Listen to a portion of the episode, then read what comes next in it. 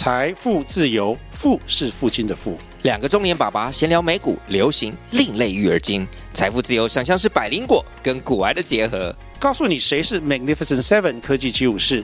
你该买瘦瘦比双巨头吗？从马斯克到泰勒斯，从华尔街到好莱坞，我们都追得上。新的一年听新的 Podcast，让我们一起财富自由，富是父亲的富哦。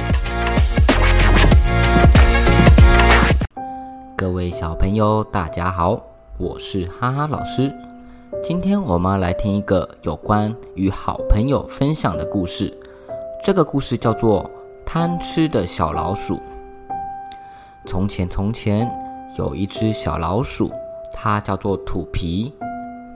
土皮住在一个农村里的墙壁洞穴。农庄里有许许多多好吃的东西。比如说，像是在地窖里头有谷物，阁楼上有蔬果，厨房里还有饼干和糖果。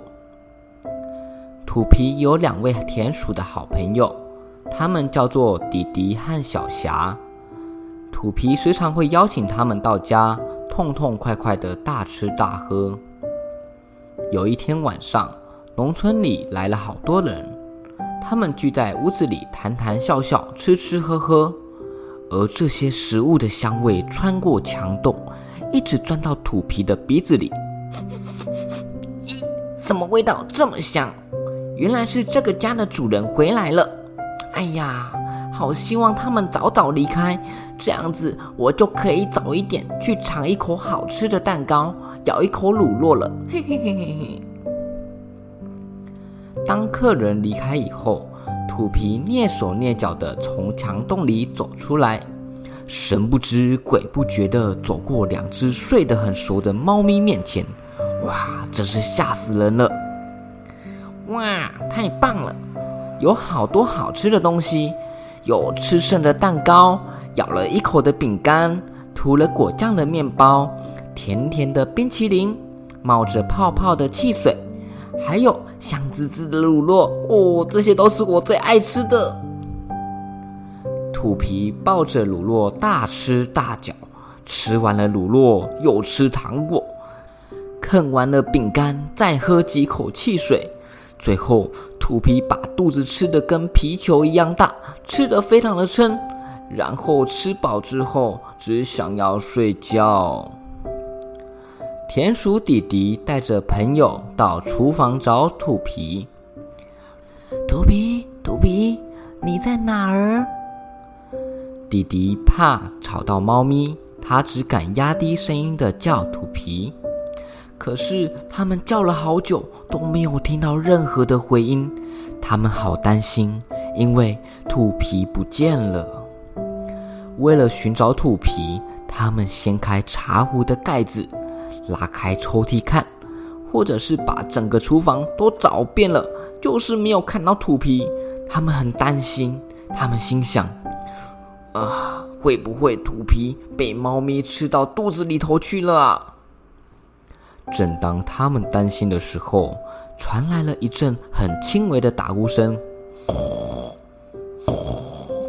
哦，在一个面粉的袋子里头，他们找到土皮了。但是土皮它吃得很撑，睡觉睡得非常的沉，无论怎么叫都叫不醒。于是其中一只小田鼠提议说：“我们就直接把土皮带离开这边吧，不然这边好危险哦。”正当大伙儿动手搬运土皮的时候，一旁有着睡觉的两只猫咪，大家小心翼翼，尽量不发出声音。忽然之间，一只小田鼠，它不小心摔了一个跤，噔！大家屏气凝神的看看在身边的小猫。棕色的大猫醒来了，它睁开了一只眼睛，看见一群田鼠抬着一只小老鼠从它的面前走过。猫咪心里想：嗯，不对，这一定是做梦。怎么可能有这么大胆的老鼠敢在我的面前徘徊呢？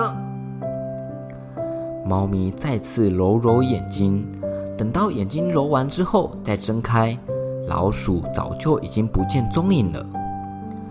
呃，好惊险呐！小田鼠简直吓坏了。还好现在他们都安全的来到麦田里。这时天黑了，外面刮着凉凉的风，好舒服哦。住在麦田里的田鼠小霞刚好从他的家里走出来，遇见了土皮和这么一群田鼠。小霞吃惊的问道：“哦，土皮，你的鼻子上怎么都是面粉呢？”土皮吃力的抬起他的眼皮。啊！我怎么会知道？我睡死了，好想再睡觉。说完，他又打了个呵欠，啊，呼呼的睡着了。弟弟把刚刚的事情的经过说给小霞听，还说他们是从猫咪的眼睛逃出来的，平安把土皮拯救出来。只是现在我们要把土皮带到哪儿呢？小霞回答道：“嗯，我觉得我们可以带它到我住的高高的麦子杆上，那里不会有猫咪来打扰，而且我们可以在下面站岗保护土皮。”直到隔天的早晨，土皮在小霞的草窝里醒过来。啊，睡得好饱哦！咦，奇怪，我怎么会睡在这个用草和麦秆编成的小窝里头？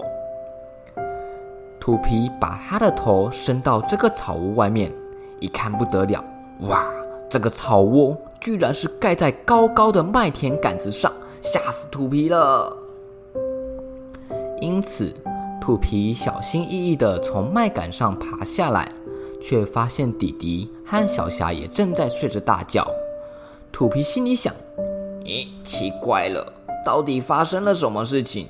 为什么大家都睡得东倒西歪？”土皮伸伸懒腰，觉得莫名其妙，真奇怪。等到弟弟和小霞醒过来以后，就和土皮解释昨天晚上发生的事情。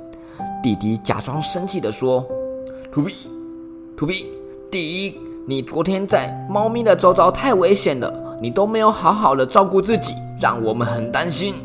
第二个，你太不够朋友了，有这么丰盛的大餐，居然没有邀请我们一起吃，怎么可以自己享用？以后不可以这样子。